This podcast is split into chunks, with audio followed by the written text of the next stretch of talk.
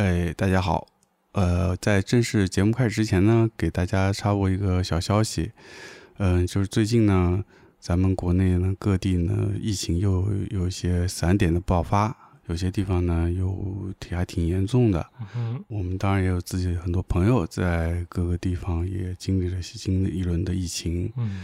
所以我相信大家跟我们一样，对于呃现在疫情的情况，包括国内防疫的一些想法，呃，都有些自己的意见。嗯所以我们今天给大家一个有一个这么一个小的渠道，大家可以通过这个渠道呢来表达自己的一些建议和想法吧。嗯，嗯但主要是针对上海居住的啊是，朋友们，嗯嗯，对是一个什么渠道呢？对，它就是二零二二年上海市重点民生工作市民满意度调查问卷，嗯就是这么样这么样的一个问卷。它其实是针对区域级，针对这个区委区政府在嗯重点民生工程度，呃，在重点民生工程这方面的满意度的一个调查，是上海市统计局哎发出来的。统计局，嗯怎么说呢？希望对自己的日常生活有话想说的，呃，嗯我们的市民朋友们，不妨也可以填一下这个表格，啊、这个问卷调查里面也有针对防疫工作的这个满意度的嗯，这个调查的部分。是。嗯嗯，当然，除了疫情，也有日常的一些关于民生的一些问题，我觉得也挺好的。是嗯，嗯，关系到我们每个人的日常的生活吧。是，呃，我就是机缘巧合，哎，呃，已经参加了这个调查，对，然后也得到了这个链接，嗯，我会把这个链接呢放在我们节目的 show notes 里面，好的，欢迎上海的居民朋友们嗯，都填写一下，对，积极参与吧。哎，让我们的声音呢被听到。这也是唯唯一不多的，我们可以表达自己意见的一个渠道吧。哎呀，笑的这么尴尬，怎么样嘛？呃对，确实如此。嗯，啊好，那就小消息就到这里。好的，嗯嗯，好，那就进入正题了。好，咱神秘的小瓦就要出名了！啊，为啥？啊，就是大家不是到处在问小瓦是谁？也没这个人问吧？书怕出名人怕撞嗯嘛，是你说的。说反话嘛？嗯，呃，好，准备开啊！大家好，欢迎收听一画一画，我是老杨。我还是小瓦。哦，嗯，小瓦连用几期了啊？不知道两三期了，嗯。因为我有我有话题还没聊完嘛，哦。之前积攒的话题没聊完。嗯，对，关于这个瓦卢伊欧娜的问题。哦，呃。哎呦，瓦路易欧娜的问题啊，嗯好的，关于这个播客这个奇怪的新媒介，嗯，哎，和女性主义啊什么的，哦，嗯，你熬啥你又不关心？但我还是有兴趣听听的嘛。哎呀，你现在就成天就让我讲了，哎 来吧，你喷这个一小时的徐斌老师嘛，徐斌老师，今天下午刚看完的哎，看完。MVP 大战，对，以及还有就是这个展有特别的有一个这个何处惹尘埃那个作品，关于文字、关于文化冲突哈、各方面的这些观念都把它放进去了，就还挺好。但那个我之前在杂志上看到过图了，哦嗯，虽然很小块图，但我觉得通过那个图，基本把作品也就看完了。哦，我是没看到图片。哦，你没我你没见看到，过图片，没见过图片。哦嗯，工作室同事去了以后，他据说那还那作品还没上，嗯然后他拍出来就是一片白色的地板，他然后他还问我说：“哎，我怎么看不见那字 因为没有啊，怎么看呢？你只能用你的心理去感应哎。嗯，？”嗯，这个就就是要说到心法了。哦，心法，徐浩峰来了。哎，今呃天你硬要硬要让我聊这个北京文艺霸权的消亡，我就肯定要提提徐浩峰。哎，好，真的要聊这个吗？聊啊，我哎想听啊。今天今天其实下午看了个展，然后也不嗯知道怎么了，就特别累，有点困。嗯嗯，对，又是一期这个会聊的不会亢奋的一期。嗯，昨天还去看了特别好的一个演出，对，呃，张伟伟、国龙、白银饭店的十周年。老杨是在我的这个影响下，才第一次听到了李白白这样经典的流氓歌曲。其实李白白不是流氓歌曲啊。嗯，嗯，你要分享一下昨天的演出吗？我是反正我是第一次看张伟伟的这个演出，嗯还给我挺大惊喜的。我觉得已经超出一个普通的那种乐队的现场演出的那感觉了，整个就有点像在把一张这个概念专辑搬上舞台，然后它整个里面有有很多的它的独白的部分，嗯，关于这个白银饭店后面的一个故事。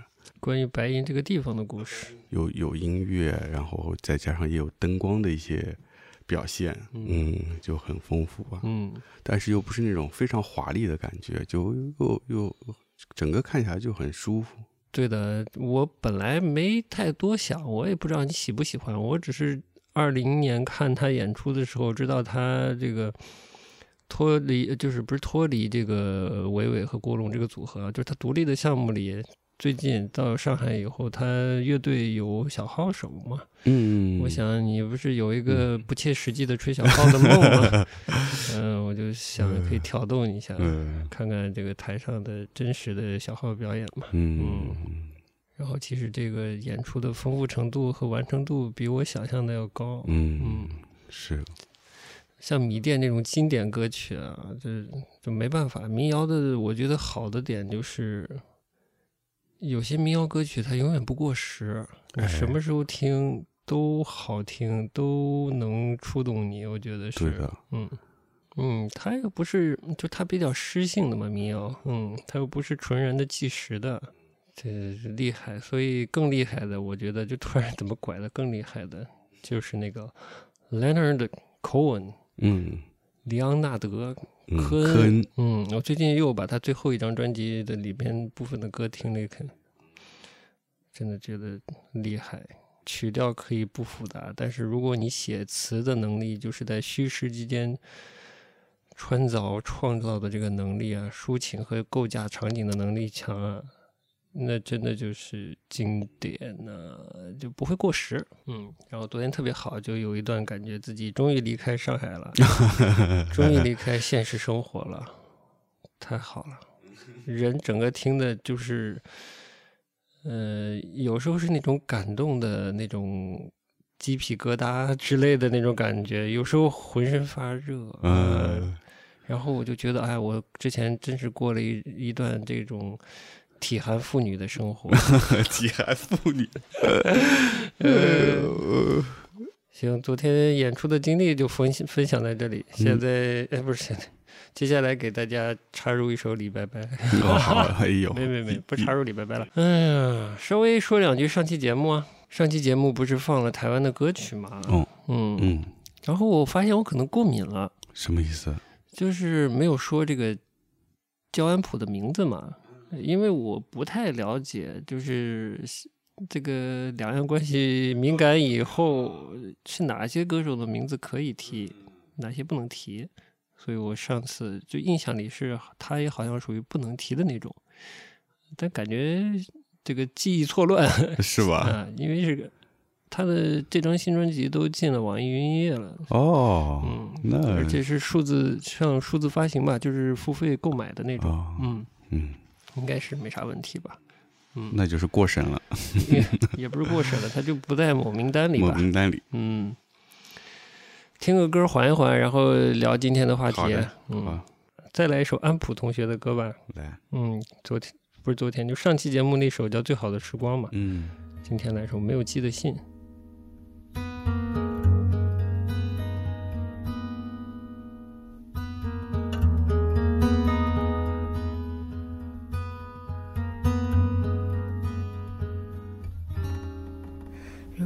说这样的下午，十一月二十一，想起你的笑声，明白清晰。今年冬天不阴不晴，大家都不怎么搭理，所以。也没谁注意。如果说这样的天气两点零七想起你的球鞋旧的可以。今年冬天不干不净大家都笑我有问题啊啊啊！我有问题。那个创作歌手出了新的专辑，星期天看不见谁穿毛衣，叫我有点生气。首歌我还在听，只是收音机里又多了陌生的流行歌曲。好多天没下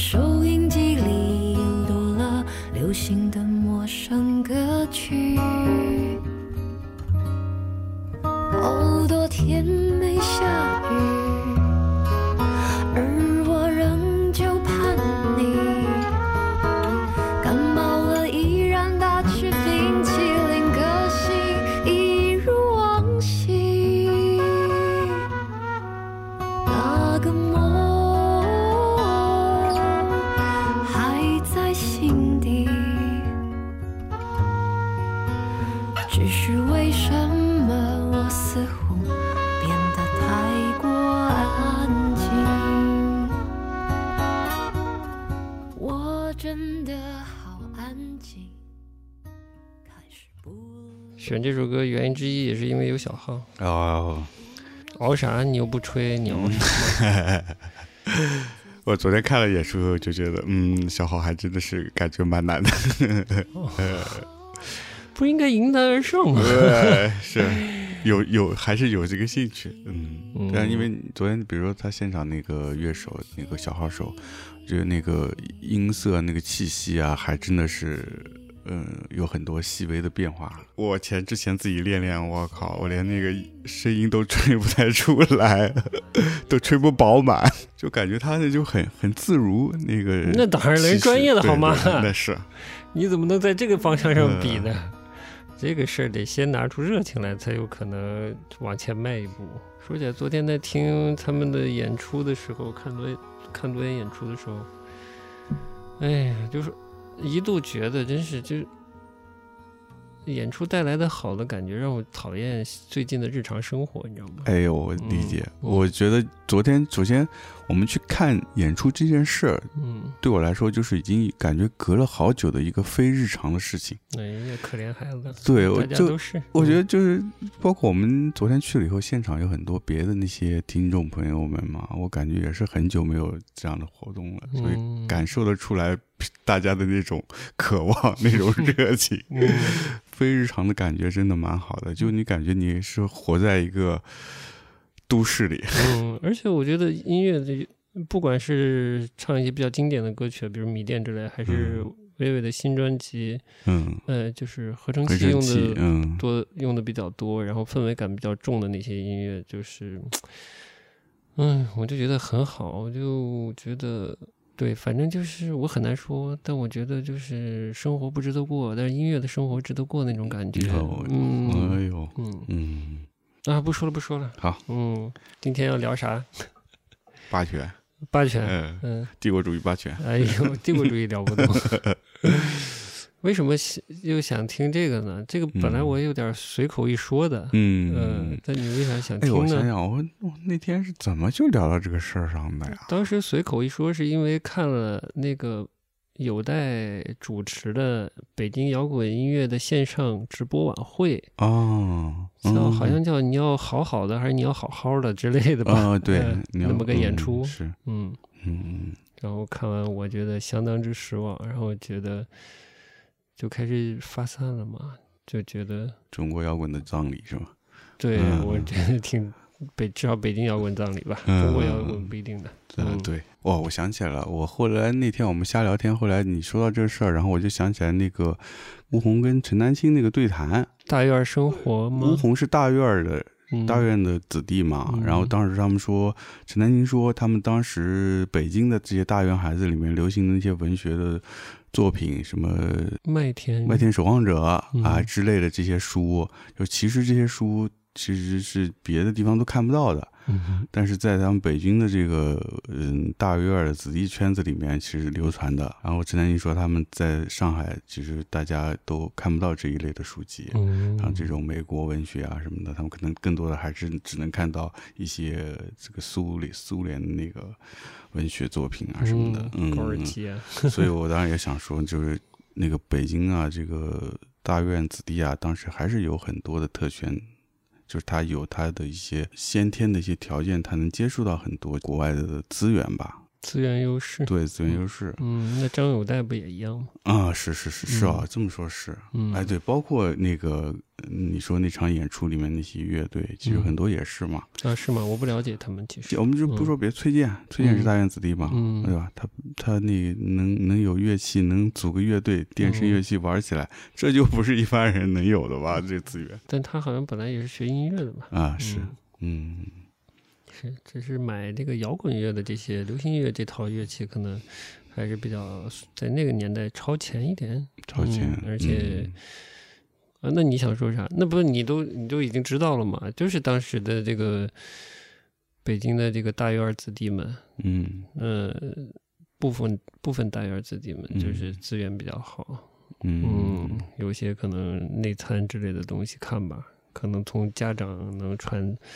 传到传到这个小孩子这一代，嗯也穿越之类的，嗯，我猜的哈，嗯，这个丹青老师跟吴红对谈，他是说北京这个大院子弟有两类嘛，一种是高干子子弟，一种是高知的子弟啊啊，啊，然后吴红嗯家庭属于高级知识分子吧，嗯嗯，都是海外回来的，所以呢，你想你想想聊点啥？他就是没了呀，大院文化这个东西就没了，是吧？我是觉得以前啊，嗯从这个通俗的这个通俗文艺产品嗯比较多的，还是被北京出来的内容垄断着的吧？嗯，有一些跟大院有关系，有一些可能没有。嗯啊那你像电视剧喽，电视剧、电影喽，其实比较鲜明的几个名字就是，呃，一个时期的马未都喽，嗯，嗯然后后面就是冯小刚了，嗯。嗯。嗯。包括姜文啊，对，就那些人嘛，是什么王中军、王中磊啦，嗯。呃，不管是这个影视资本这一块的，还是影视的、演的、导的，嗯嗯，颇有一些人吧，嗯。嗯。然后这个这些人支撑起来一个偏北方文艺的，不是偏北方文艺，我觉得偏北京的文艺的这个这个话语的这个场啊或者气质啊，很多王朔的小说不是改编成影视剧吗，对我印象里，小时候很多就是火，我们说火的这个电视剧都是王朔的小说改编的。嗯，编辑部的故事是吧？编辑部故事谁写的？反正马未都参与了。嗯，嗯好像是王朔的。哦然后还有什么？我记我印象里还有一个，当时一个是海马歌舞厅，海马歌舞厅是吧？对对对对，嗯嗯，对，那会儿电视上播的基本都是北京的东西，嗯，早一些，对，包括什么，就是窦文涛了解到冯远征老师的那个，最早知道冯远征是通过那个针眼儿针眼儿警官啊，针眼胡同的那个电视剧，也是北京故事，好多北京故事。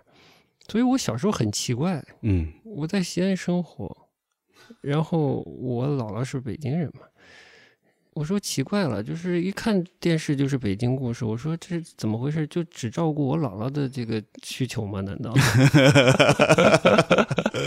专门为你的姥姥拍的。就是我说为啥 都是总是些北这个京故事？这个疑问我也有的，嗯就是因为觉得当时我们生活，虽然我们就是一直在南京生活嘛，但是我跟也是家里有上海的亲戚嘛，所以嗯也是经常会在寒暑假也往上海跑嘛。嗯我印象里就是到上海，就是电视里放的也都是北京的那个故事。嗯我，想，这上海就没故事吗？难道？对啊，上海没故事吗？对啊，嗯 就很好奇。我当时，嗯你说到了就比较后来说什么一些地方的比较经典的，不是经典的，就是更更为人知晓的一些电视剧，嗯。嗯，什么东北一家人啦，嗯。这种这喜剧，西安本地也有一个喜剧，不然好像就是要不就是港台剧，要不啊就是北京故事嗯。会比较多。嗯嗯嗯了不起有个深圳的，就是打工妹，别的我太妹不太想得啊起什么了。九十年代的时期好像是嗯这样的。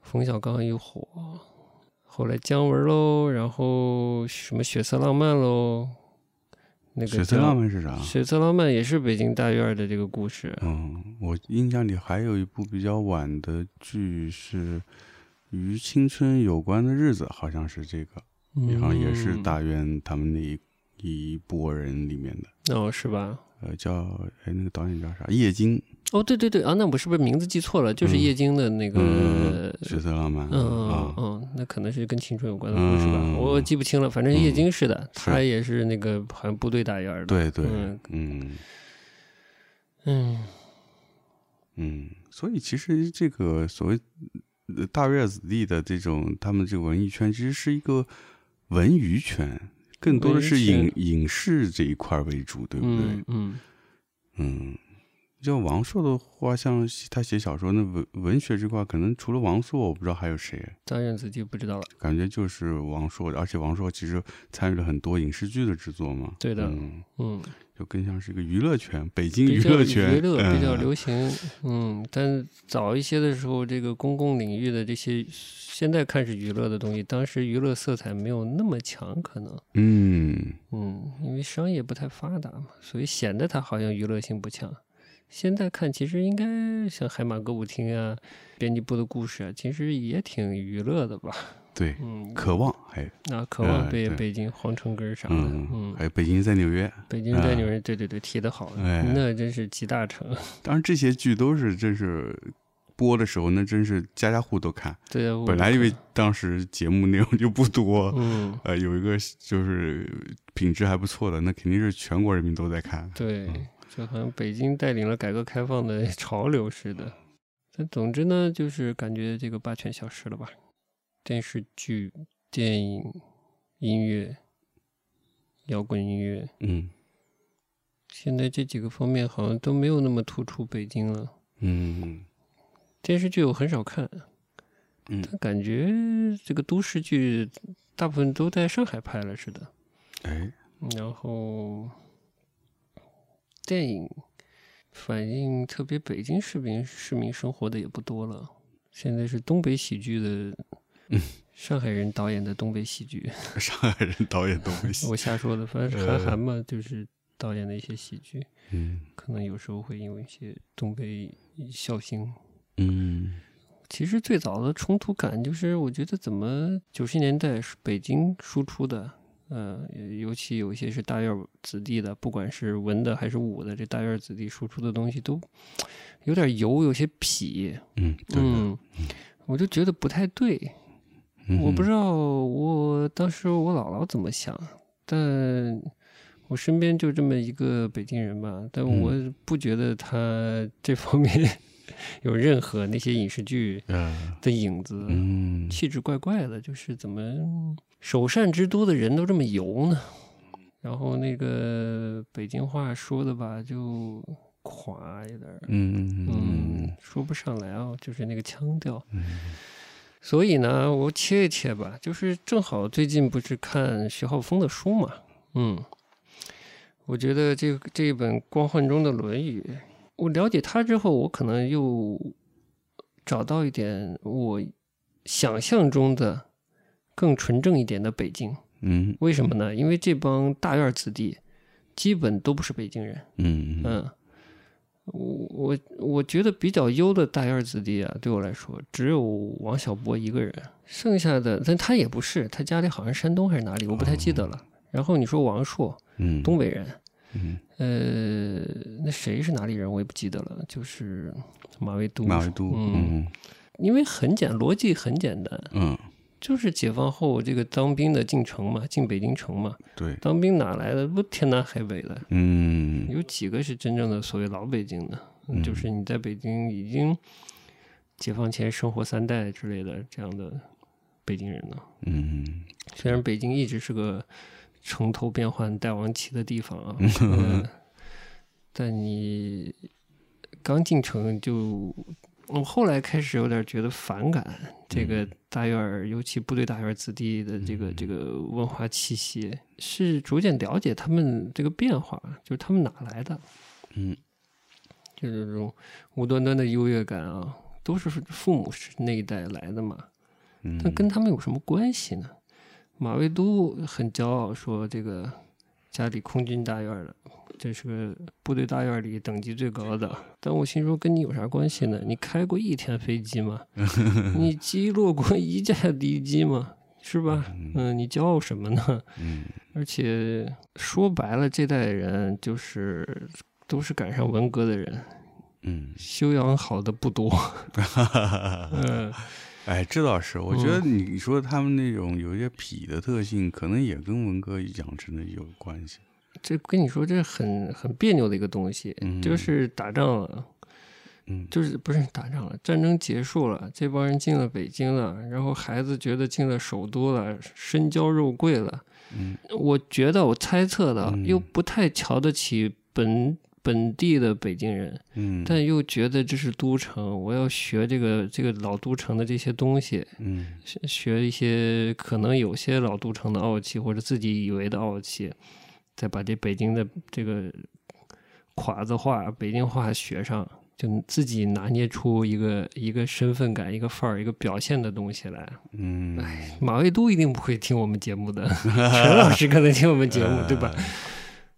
你说马未都稍微了解一点，他就是通过这个解放后捡漏嘛，嗯对不对？那都是文革，就是解放后抄家之类的那些，从那个文物商店之类的地方买特别便宜的好东西 开始的。嗯 你说说，你就看节目里马未都老师那气质，那天跟那个姓唐的考古队唐队长嘛，对，你看他那个气质，我就觉得就是很难说的那种别扭的感觉。嗯，就其实他没有讨论文物的身份，因为他基本还是个文物商人和收藏者吧。嗯然后他就很尴尬的说：“我不敢挖嘛，我要挖就是犯罪了嘛。”嗯，但你敢说他没有买过盗墓者弄出来的东西吗？嗯嗯我觉得百分之九十九他是经手过，或者是现在还有的。嗯所以他不时有不时尴尬的微笑，又不是专业的，但又觉得唐老师那些东西，就是唐那个、那个唐队知道的东西，他好像也知道似的。嗯然后明明他是部队大院的，其实心里肯定瞧不上做生意的嘛。嗯，我这么说应该不夸张啊。嗯应该不夸张。然后呢，他又说是从商代的商，商朝的商，然后商人什么的，又开始说商的事儿，嗯，又夸商好。嗯嗯嗯嗯，里面有一些很吊诡的东西，这个只有你细品，你才品得出来，你懂吗？嗯，你还你真是你们不说，我还真没想到这一块儿。嗯你就细看马未都跟考古专家那那个那期节目，你看他的举止行为和说话的那些东西，你就知道了。嗯唉，就这样吧。嗯 反而是，嗯、最近看了个节目，就是呃徐浩峰接受采访，嗯，他就说，他他觉得他年轻的时候可怜，就是不能跟父母生活，嗯。就是就其实没太在大院待着，好像也是部队大院，但是按他之前采访里话，就是不要打扰领导工作，就给送到姥姥姥爷家之类了，就跟就进入了一个老北京市民生活了。他是家里北京人，然后他就说很奇怪，就是到了我忘记他说是七七十年代还是说改革开放之后了。嗯就是这个街面上啊，北京市民啊，这个整个的变得商人气息和小贩气息，还有什么气息很浓。我觉得他说的就是嗯改革开放后我们在影视里经常见到的那种北京人，嗯又痞又滑，自我感觉良好等等。嗯，嗯，但其实他们大多数都不是北京人，那我不知道啊，我只是说有一些大院的大院啊那些，那肯定不是。嗯嗯，但他肯定学了一些北京北京当地人不好的东西，他肯定也学到了。嗯 然后他是很不习惯的，他说怎么北京人变成这样了？嗯，在在某一个访谈里，他哦他觉得过得很别扭那段时期。然后你现在看他的电影，读他的书，你就发现，如果他算一个更纯正一点的老北京人的后代的话，嗯他气质跟那些大院儿子弟的那个那个气质是完全不同的。嗯，挺不一样的，就上访谈讲话那个调子就不一样。说的最俗气、最俗气一点，那是个要脸的人。呃，你你可以，你说的够狠。我就稍微念一点光焕中的《论语》它的序言吧。其实我觉得他想说的都说了。嗯这个序言说是叫扶电线杆子说话的人们。嗯，他说我生于七十年代初，是露天放电影的年代。重映五六十年代的电影是我人生之初看到的电影。之后八十年代文艺新潮，海外各国相继来华办电影周，属于思想解放。看过那些才算了当代人。九十年代初，我学了电影专业，看得更广了。考上大学至今二十八年过去，重看人生之初的电影，发现另一番风貌。如鱼在水中，感觉不到水；鱼可能觉得自己是在飞。人在传统里感受不到传统。革命发生在旧世界，旧世界被革命文艺保留下来，再也找不到比这更大规模的影像资料了。我跟外地的同学说，北京话文雅，同学们不信。大众媒体上的京腔是一股伤透心后的戾气，张口要骂人的劲儿。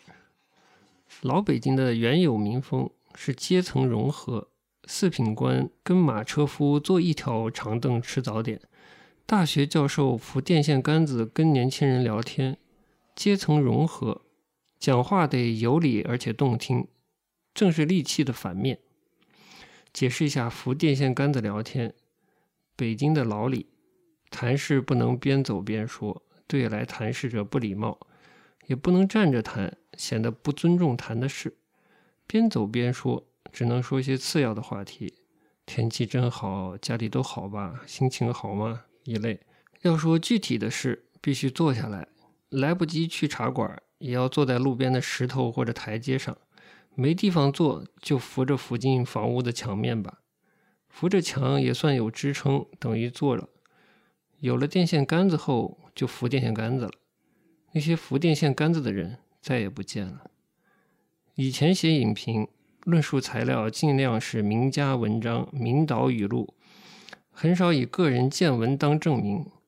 那时年轻不好意思，现在年近半百，终于可以了。已不知是要探讨电影，还是要探讨我本身。嗯这就是光环中的《论语》的这个前言序。嗯。我觉得意思差不多到了。嗯嗯，对，就其实那个老北京，所谓的这个北京，跟我们在这个影视剧里看到的这个北京，它不是一个北京。嗯嗯蛮有可能是这样。所以就是北京毕竟是首善之都，然后小时候我们这代人又受北京文艺很大的影响。对，但我又有一个北京的姥姥，北京人，嗯嗯、我就如果有好奇心，既想知道北京，又想知道一个北京人是是的北京是怎样的，我会发现挺大的矛盾感的嘛。嗯其实就是很奇怪，觉得嗯直到这个北京文艺霸权 逐渐离开这个通俗文艺市场，嗯，然后直到徐浩峰的出现，我发现稍微好一点了。那段里说到那个北京原先的民风是各个阶层融合，嗯，然后很有礼节，嗯，然后我就想到之前看那个老版的那个那个茶馆儿，茶馆，嗯。里面就是啊，那他那个茶里面，他就是各个阶层都有呀，嗯，基本三教九流。三教九流都有，嗯但是大家可以坐在一起平等交流。嗯当然，他也很有礼节，还是的确像徐浩峰里书里写的那样的那个感觉。嗯就就跟那个，嗯、北京文艺圈那个文艺作品体现出来那种比较痞的那种气息，就完全不不一样。我觉得，嗯，说这些东西害到一些人可能夸张了，但至少给人一些错误的印象。错误的印象。嗯，嗯是，嗯，尤其呢，它有一些地缘和文化上的优势，嗯，它可能对一些年轻人，尤其我们这一代吧之类的，有一些不好的影响。嗯，觉得那是首都的，然后那那样的年轻人牛逼、嗯 之类的，对，会有。嗯，我觉得这那就是当时的一种亚逼，什么意思？就是他很显得很酷，你知道吗？哦，是吧？就是让人觉得很酷，对吧？很有嗯个性。哦，因为那会儿毕竟你在在那样一个比较封闭的时代里面，其实他北京的这些年轻人，这些大院子里给人感觉就是很能出格，嗯。能做一些很出格的事儿，就嗯。看上去很酷。所以嗯就是外地的人受到这些作品，我就觉得这是一个挺挺挺时髦、挺酷的一件事儿。嗯，对，我觉得这个肯定多少是有些影响。后来也是，比如我上大学了，嗯。然后我们我们这个专业有同一级，不是嗯一个班那个同学，也是北京那个空军大院的，哦，他还说，他说本来本来想，因为他想当飞行员嘛，他嗯本本来想考我我家那个大学的。啊，哦，后来也不知道咋，反正最后还是考了。后来我们是同一个学校嘛。嗯我跟你说，就是，呃，说的最直白就是很嚣张。嗯，呃，上课手机一直响，军训的时候敢跟那个军校来的那个小小小军官儿嗯，就是硬怼，哇，反正就是最嚣张的就他了。呃嗯，可以想象，呃，感觉每每个学校里面都有一个这样的人 物。嗯，反正逐渐认识到，其实这是一个新中国成立之后啊，这个部队大院这种大院形成的独有的文化，培养出来的一代人，就嗯是莫须有的骄傲。我觉得，嗯，嗯，但他们也有一部分也确实是，呃，由于家庭环境的原因，呃，会有更好的资源，嗯，嗯那怎样善用资源就是另一回事儿了。你像吴红，虽然吴红在那个对谈跟陈丹青的对谈里说自己也是这个家里好像也是后来右派了，也属于就是、呃，对，呃不好的环境不好待遇不好的，就是根本没好像说是没话语权还是怎样的。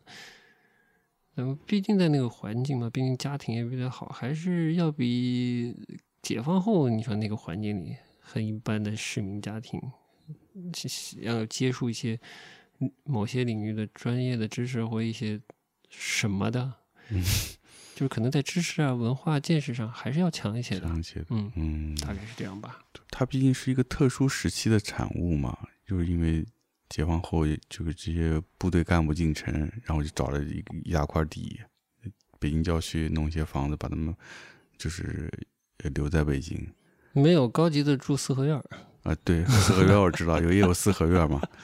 谁知道呢？那我也瞎嗯说。听说也是是有高级的官员是做高级住四合院儿，但高级还是少嘛，嗯啊，中中级低级多嘛。嗯呃，但是那嗯，其实它是跟本身的北京的老北京的生活是有一些隔隔离开的，那是对吧？嗯，我直到老炮儿那个电影出来，我还嗯搞不清楚这个大院子弟跟这个北京土著啊之间这些关系。关系嗯我也是后来才逐渐分开。嗯这些人其实是一一代外来人，然后嗯由于所谓特殊的身份吧，对就是养出了一批畸形的人，我觉得对，在性格上，对的，我觉得真的就是一个特殊时期的一个一一种很怎么说？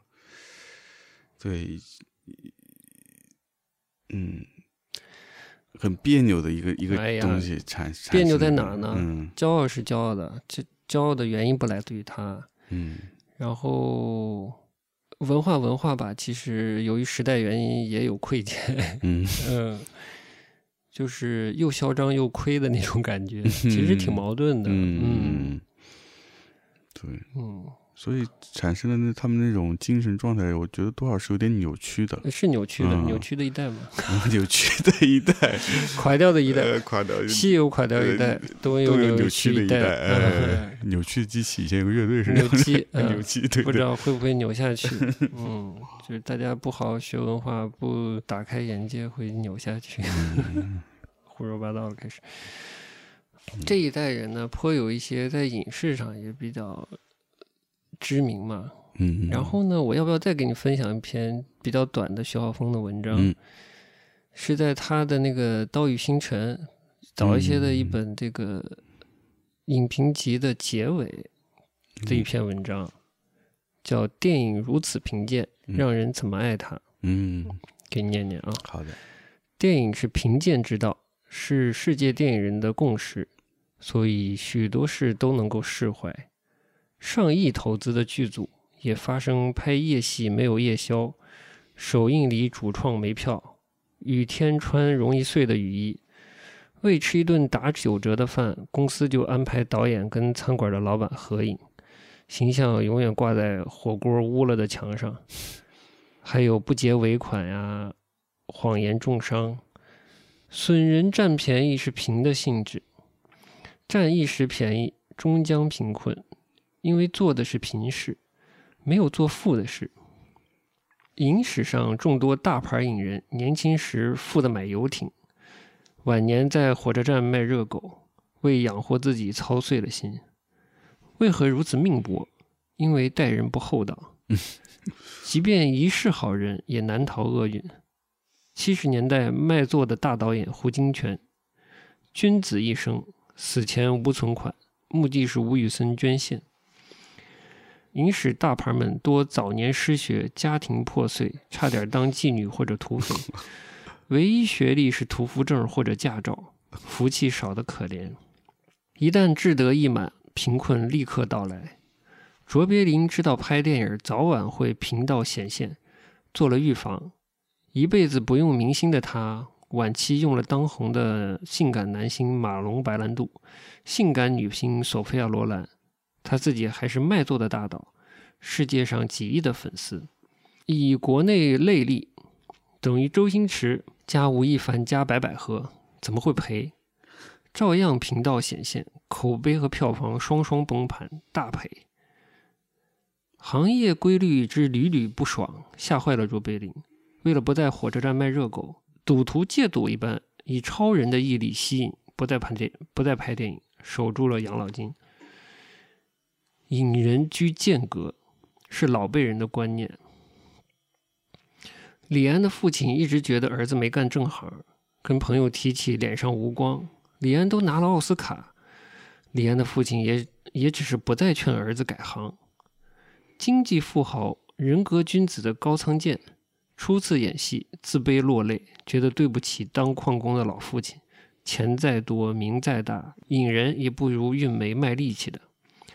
街边卖烤串的，是老东方世界的阶层定位，因为娱乐居于间隔。在文字记录上，高仓健在三十四五岁后发誓要脱间隔，在贫贱之道里行君子之道。其实他早年开始做了。日本对他的纪念文章提到他年轻时路演，当地给他安排陪夜女，他怒斥，并把陪夜女大力的推出门。当地人震惊，觉得他在耍怪。后分析他想行君子之道，勉强理解，敬而远之。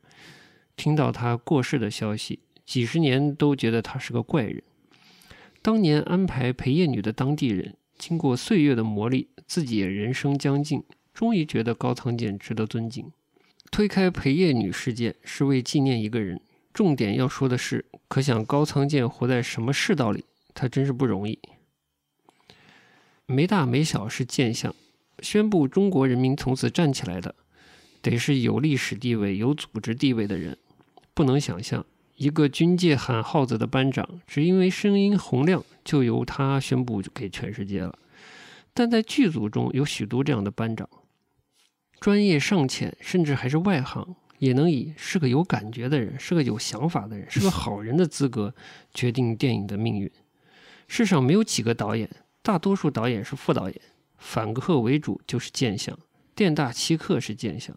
电影如此贫贱，让人怎么爱他？这情况曾经改变过。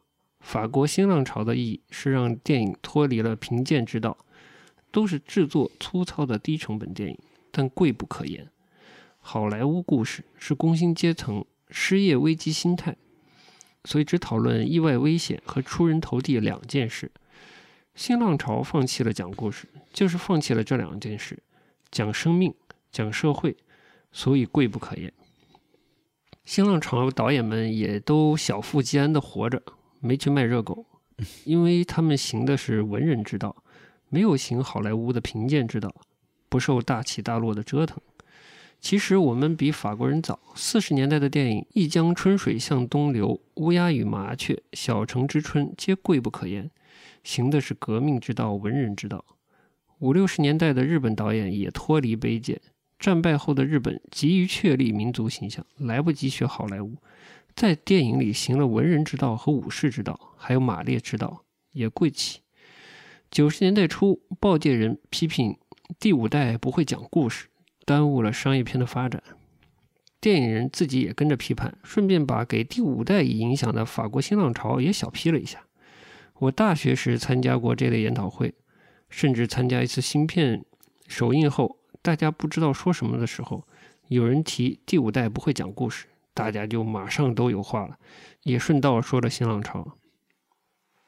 大学毕业放弃电影，做话剧那几年，话剧投资方请吃饭，不知道说什么，在席间有人说起第五代，资方也有话了。一顿饭后，资方由第五代想到我的话剧，得出了话剧不好的结论，终止了投资。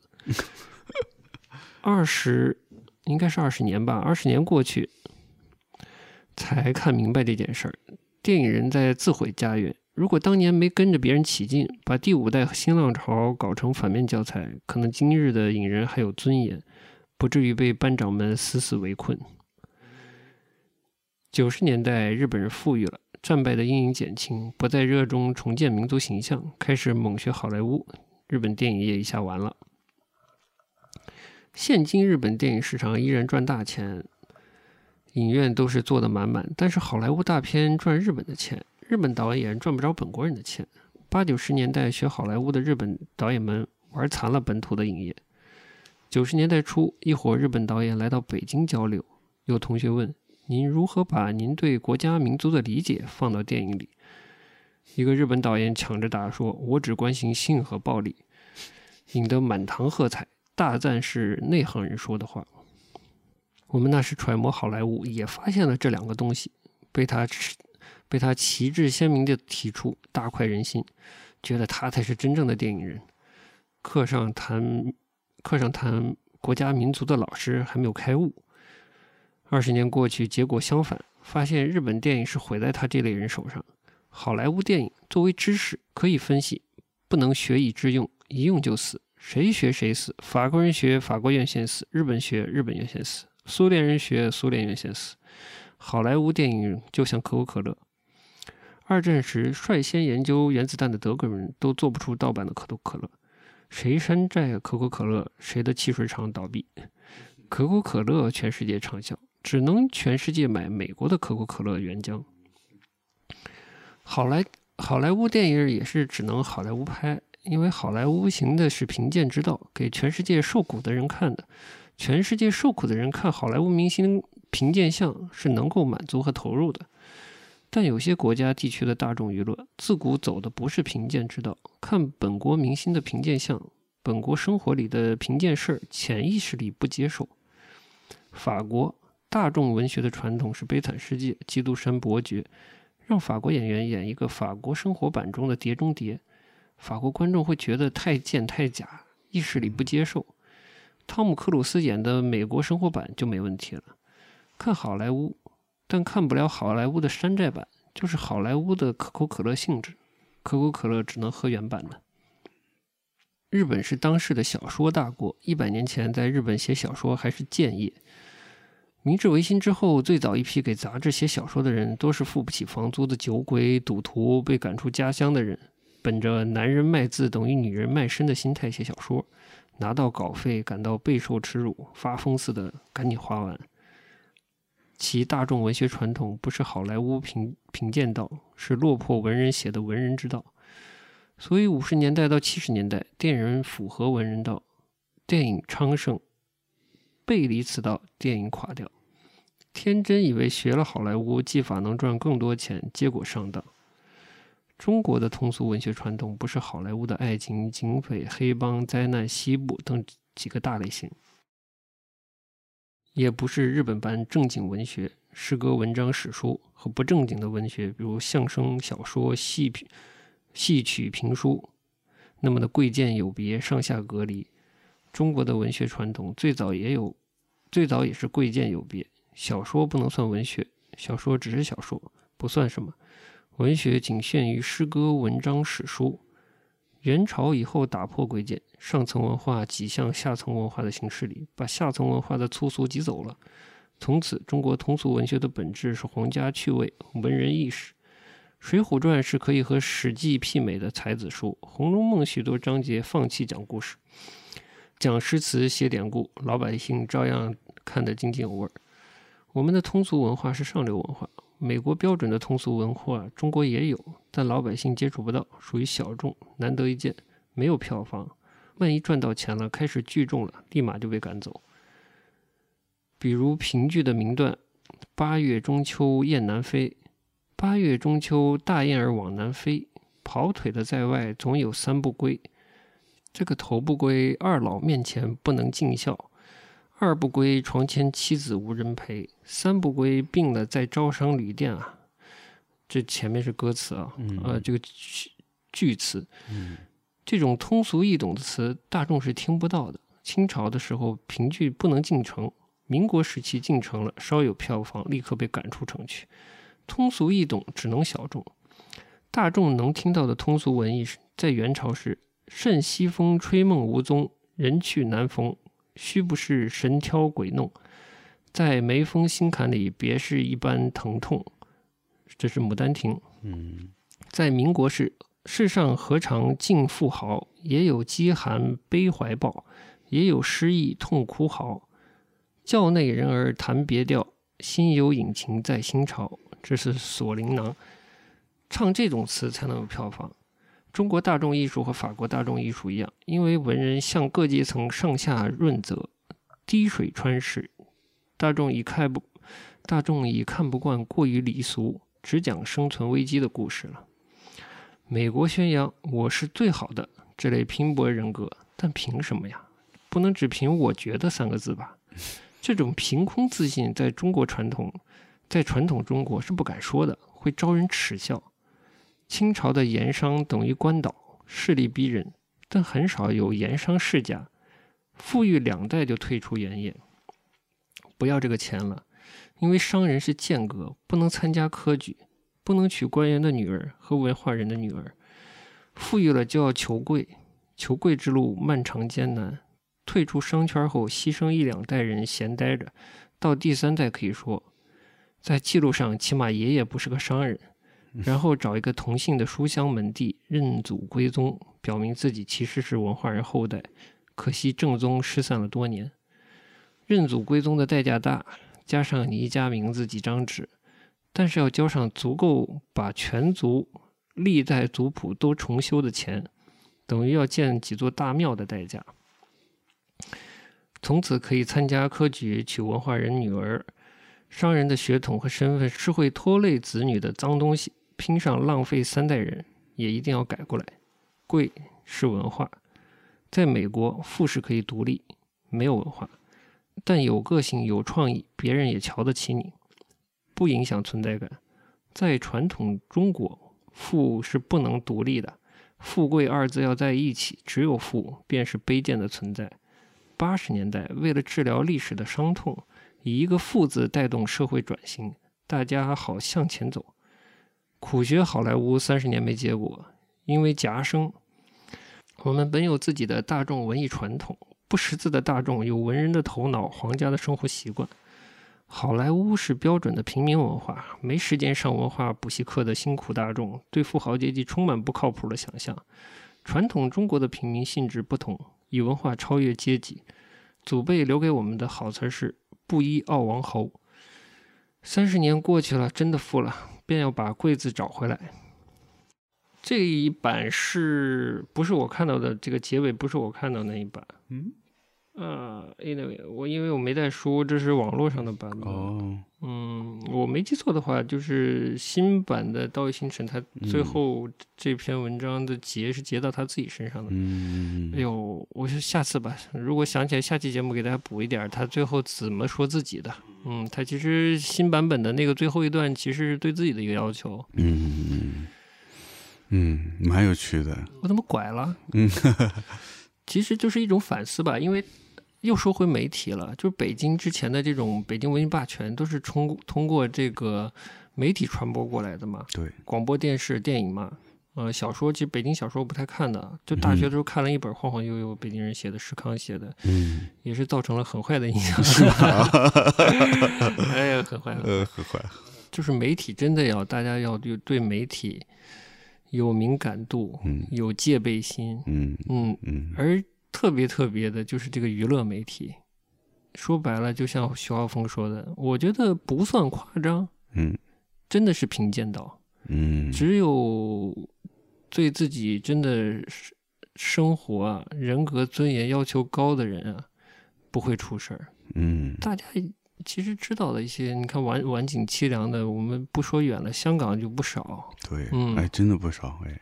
嗯所以这个我觉得年轻人可能会，我我年轻的时候也觉得这是个这个电影好东西，嗯明星了不起。嗯，就演好作品嗯又能当明星，好像特别了不起。但逐渐我觉得就是年纪也上来了嘛，经验也多了，就是电影是一回事儿。就像他说的，你说喊中国人民从此站起来了，对他这个不是一个就是你你气质好点儿你就可以喊声这个，音响，你这个班长你声音响，你就能喊起来了。但 现实生活不是这样的，嗯只有在戏剧里，啊、你可能长得可以，发音也 OK，你就能做这件事。但大家千万不要投射错了，嗯现实世界不是这个逻辑在运转的。嗯嗯，对。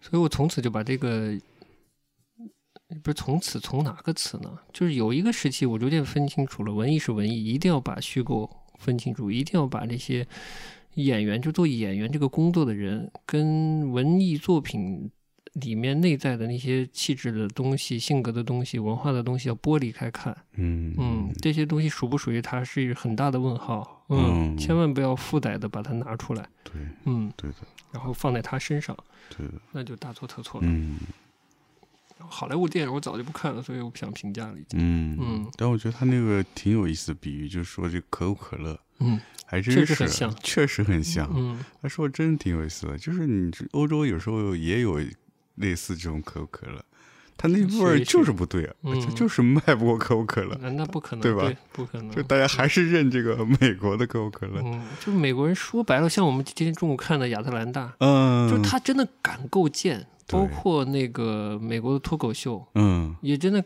敢敢于突破一些各种底线吧。对嗯，对的，其实是挺贱的。对，呃，嗯。所以你要说绕回去，就北京文艺霸权那帮通过媒体、通过演艺、娱乐这一帮出来的人，也千万不要给他们过多的光环。光环，嗯，嗯。虽然我对艺术史不了解，对吧？嗯。但你说，好歹在这个学术这个圈子打拼出来的乌红，那你就是可以用另一种眼光看待一下，就看待他的研究啊，或者他的人生经历，嗯。来读读那个书，我觉得是可以的。嗯。但你说其他的，我觉得就算乐，嗯，包括马未都也不听我们节目，包括马未都老师讲的那些旧文化、文物知识，您先把您的文物发家史给大家介绍介绍，啊、有多少见见得了人的？不过这话题就大了，这改革开放一代有多少人的第一桶金见得了人呢？是吧？嗯，是。嗯，对，基本上那一代第一桶金都是靠一些特殊的权利得到的吧？那那因为当时嗯说当时这个法制不健全，好像有点儿，嗯有点儿，也多少有点委屈当时的情境了啊，就就说到这儿吧。对对，嗯，所以你说北京文艺霸权，我能说啥？我嗯也差不多说完了，就借着嗯徐浩峰说完了吧。嗯杨老师想想，本来是想听啥嘛？想听大院儿。你自己不嗯也是呃这个院儿里出来的吗？我跟你所有院儿都有自己的嗯，所谓特权的那一面，对，一定的，不管是广电系统家属院还是这高校家属院还是其他厂矿的，它都有一些自己自己所在领域的资源的那一面，然后包括集体经济的那一面。的确是有。前几期聊，我们不是说到那个当时我们那大院都能收到那个卫星电视嘛？对，就是个特权嘛，嗯，是某种意义上是对吧？因为像我那些同其他同学就就是看不到的。嗯，对，嗯嗯。嗯，不在事业单位啊，不在这种类似单位的这个这个环境里生活是没有的。嗯嗯对它它其实本质就是这样的一个一个不对等的资源配置嘛。嗯，这个都多少年了，你放到，哎呦，我怎么亢奋了？我不是困吗？哎呀，这个配资源配置的不均衡啊哎，这个问题太大了，轮不哦到我们说，我们就不说了。好的只能说这个放放在一个特别小的范围内，在这个大院儿里，在文化方面，它肯定也存在。嗯嗯，但我觉得就是还好，这这个东西过去了。然后我觉得最好是受这个东西影响的这些人把这些东西洗掉。嗯嗯嗯，，反正这一代人也老去了。是的。题外话就是你王朔小说你有读过吗？没读过，从来不读。王朔本人聊天挺有意思的，包括以前上《锵锵三人》行》是是有意思的。不说王朔了，没啥意思，我觉得。嗯，他他攻击的那些东西早也土崩瓦解了。其实嗯他攻击不攻击，随着改革开放，然后再之后随着互联网，那些东西都会都会土崩瓦解的。嗯我只能稍微说，就是这个背后呢，你说大了就是资源的分配嘛。嗯啊、那你想了解未来、嗯，现在或者未来未来的这个发展，嗯那你就去你就去看这个资源的分配这件事情好了。嗯我也不太多说了。本来的话题是北京文艺霸权嘛，我觉得呢，就是这种畸形的北京文艺霸权，就是这种解放后的一大院儿大院儿子弟支撑起了这个北京文艺霸权，它其实不是一个某种意义上更纯正的北京文化，嗯，而且它破坏了一些东西。如果它逐渐的淡出这个大众传媒，我觉得是一件好事。嗯那是不是有人能找回一些，或者建立一个新的？呃，就很难说，那只能看缘分了。嗯也许这个徐导演能做一点事情，也许可能有别的人能做一点事情。嗯，大概就是这样。是明白，你说贫贱道，我觉得韩寒基本就走了贫贱道呀。嗯嗯，文章也不写了，本来我也不觉得他写多好，然后去拍搞笑电影，真的没意思。嗯学周星驰，我都没看过他电影，他是搞笑片啊。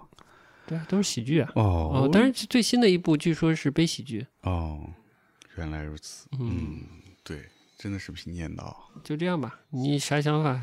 结吧。行，那就这样，今天就到这儿，好嘞。好啦，嗯，这下期节目再见，拜拜。拜拜。